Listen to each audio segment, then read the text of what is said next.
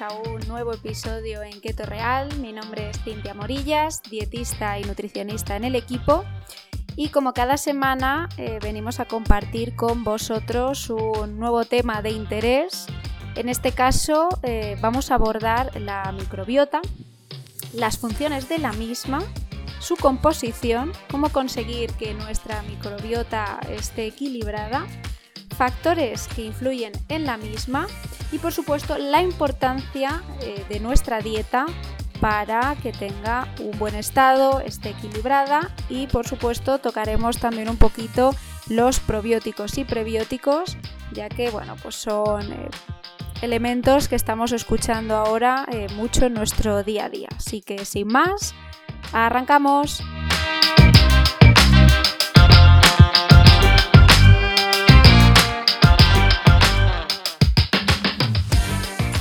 Bien, si nos situamos hace aproximadamente billones de años, eh, ya nuestros microbios eh, eran existentes. Sin embargo, es cierto que hasta hace algo más de dos millones de años que apareció el, género Homo, al que pertenecemos, eh, es cuando se detectaron como tal. Es decir, cuando hablamos del proceso en el cual vamos adquiriéndolos en nuestro organismo, eh, a este proceso es eh, lo que denominamos la colonización.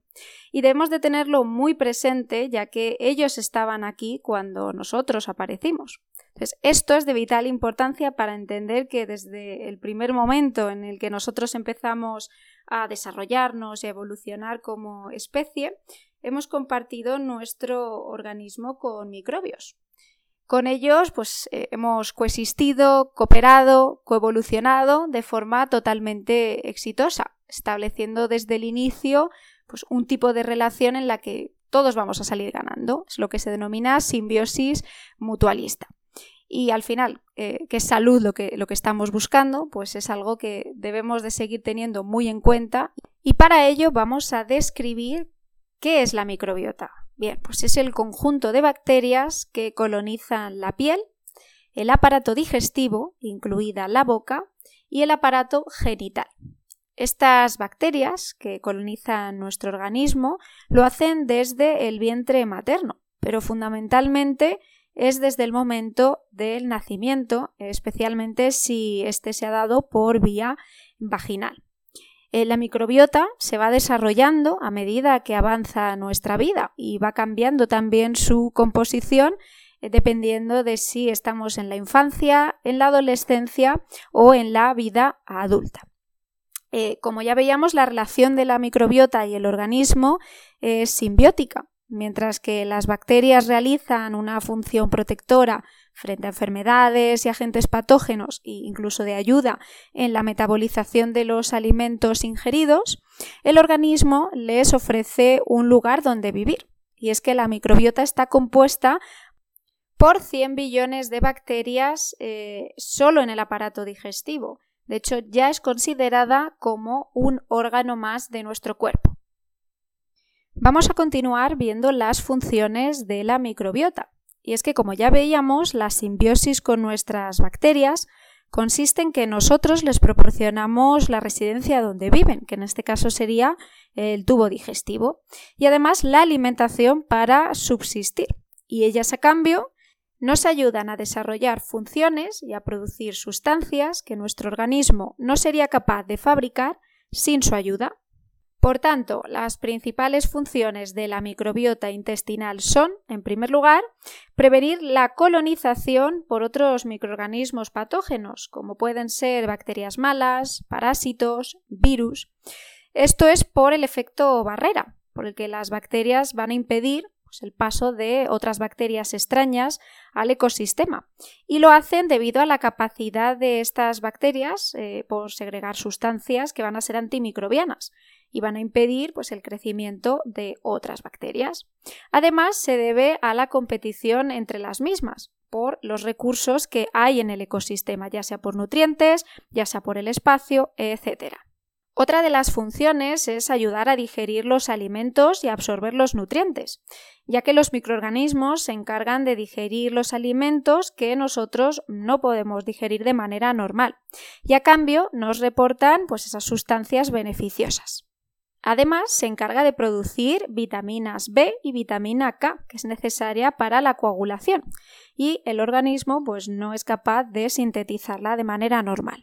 También estimula el sistema inmunitario, ya que tras el nacimiento las células del sistema inmunitario no van a ser capaces de reconocer o diferenciar lo que es propio de lo que es extraño, por lo que eh, todo es reconocido pues, como parte del organismo y no se desencadena la respuesta inflamatoria pertinente.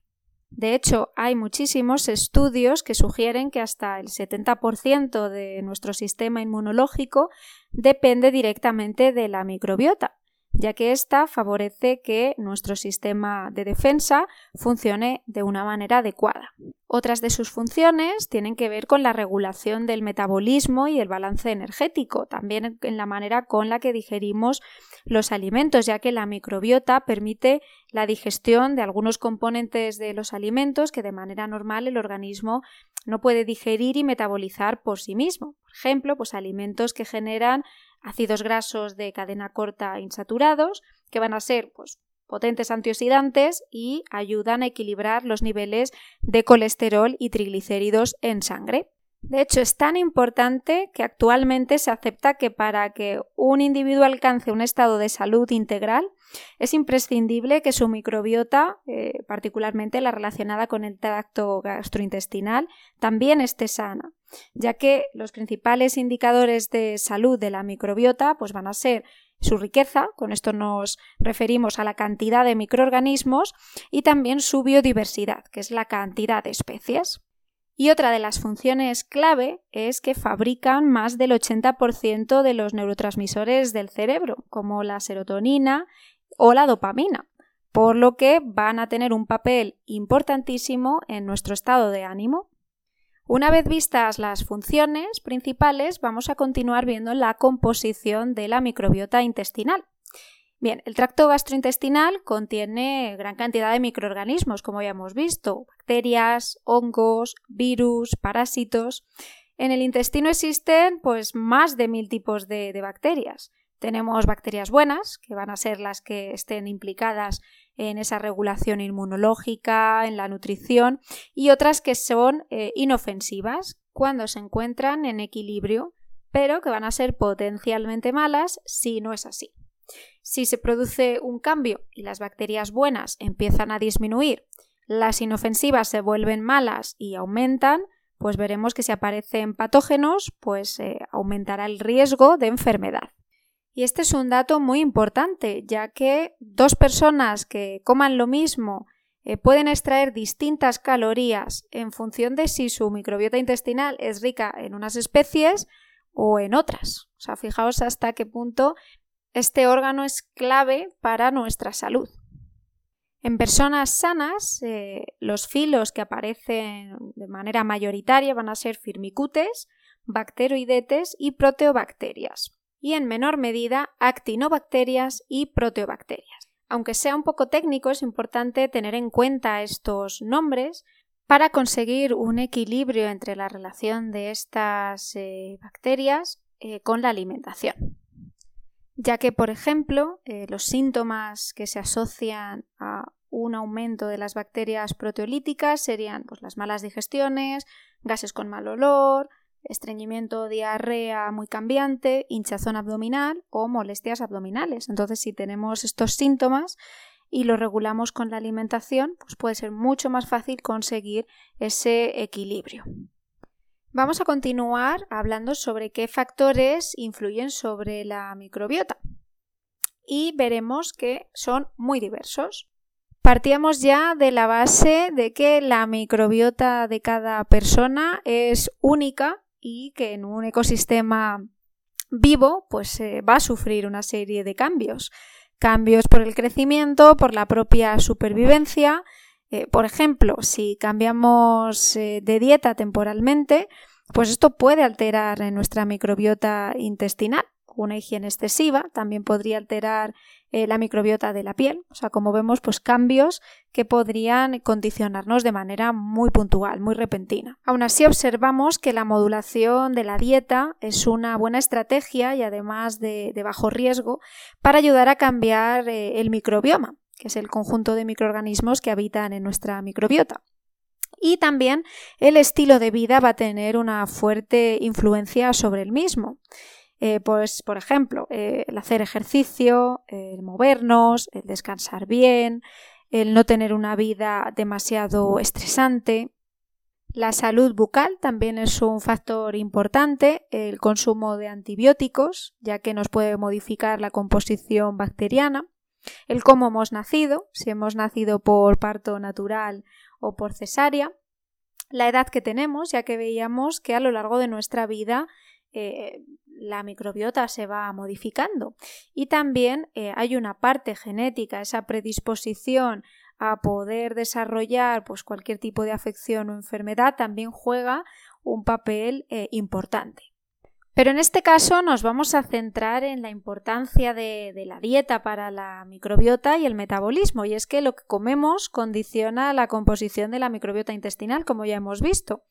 Y es importante tener en cuenta que las personas que siempre comen lo mismo, pues van a tener un microbioma más pobre, lo cual pues va a tener efectos directos en su metabolismo. Por eso pues hay personas que no entienden eh, pues porque no bajan de peso, aunque comen muy poca cantidad.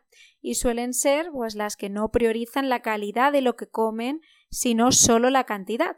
En este caso, como hemos explicado anteriormente, pueden estar comiendo pocas calorías, pero al tener poca diversidad microbiana por una dieta escasa en nutrientes, su cuerpo va a extraer más calorías de los alimentos, por lo que acumularán más grasa y la tendencia será a engordar. Entonces, el principal objetivo es ayudar a mejorar esa diversidad de bacterias en nuestra microbiota, incrementar la cantidad de ácidos grasos de cadena corta que se producen por esa fermentación eh, bacteriana. De hecho, hay muchísimos estudios que demuestran que aquellos individuos que tienen una microbiota pues variada, que produce muchos ácidos grasos de cadena corta, están más sanos y son menos propensos a desarrollar enfermedades que aquellos que tienen una microbiota intestinal pobre. Lo más interesante llegados a este punto va a ser ver qué tipo de alimentos son los que son beneficiosos para nuestra microbiota intestinal. Pues en concreto, eh, la base de alimentos reales, alimentos limpios, pues esas frutas, verduras, carnes y pescados magros de calidad, eh, grasas también de buena calidad, entre ellas aguacate, aceite de oliva virgen extra, frutos secos, huevos, semillas, como veis, una alimentación basada en eh, esas opciones reales y lo que vamos a descartar eh, pues van a ser todo ese grupo de alimentos que vemos que están cobrando muchísima importancia en lo que es la dieta occidental, pues todos esos alimentos excesivamente procesados, eh, más artificiales, ricos en grasas saturadas, en azúcares sencillos, que al final reducen pues todas esas bacterias beneficiosas que veíamos que son necesarias para eh, que nuestra microbiota esté sana y para que estemos más protegidos ante cualquier tipo de enfermedad. De hecho, notamos que cuando seguimos una alimentación correcta, que veréis que todo lo que he nombrado dentro de lo permitido se corresponden alimentos que tomamos y que están súper permitidos en, la dieta cetogénica, eh, bueno, pues nos van a hacer sentir bien, nos van a hacer sentir con muchísima energía, con muchísima vitalidad, vamos a tener un estado de ánimo muy óptimo frente a cuando eh, nuestra alimentación pues es, peor, que ahí notamos que tenemos mucha más ansiedad, eh, mayor tendencia incluso a la depresión, a estar más estresados, a no exponernos tanto a estar con la gente. Vemos que al final, bueno, pues sí que repercute mucho en nuestro día a día. Además, creo que es importante nombrar que hay muchísimos estudios, muchas investigaciones que se han llevado a cabo que revelan que los cuerpos cetónicos, que van a ser ese subproducto molecular eh, de donde viene el nombre de lo que es la dieta cetogénica, van a influir directamente sobre la flora intestinal, hasta el punto de, lograr eliminar la sensación de inflamación. Eh, por tanto, también vemos que es un potencial eh, beneficio terapéutico, sobre todo en el caso de encontrarnos con enfermedades inflamatorias de carácter autoinmune que vayan a afectar sobre todo a nuestro intestino. Así que la dieta cetogénica, entre sus múltiples beneficios, también vemos que está íntimamente relacionada con esa protección y esa mejora también en nuestra microbiota y en este caso nos encajaría también a la perfección con esos alimentos que vemos que también aparecen eh, en mayor medida eh, recomendados en la misma.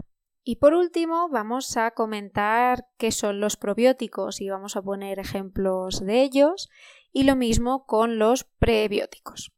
Comenzando con el primero de, ellos, los alimentos probióticos, eh, vamos a definirlos son organismos vivos eh, adicionados que permanecen activos eh, en el intestino en una cantidad suficiente como para alterar eh, la microbiota intestinal del huésped, tanto por implantación como por colonización.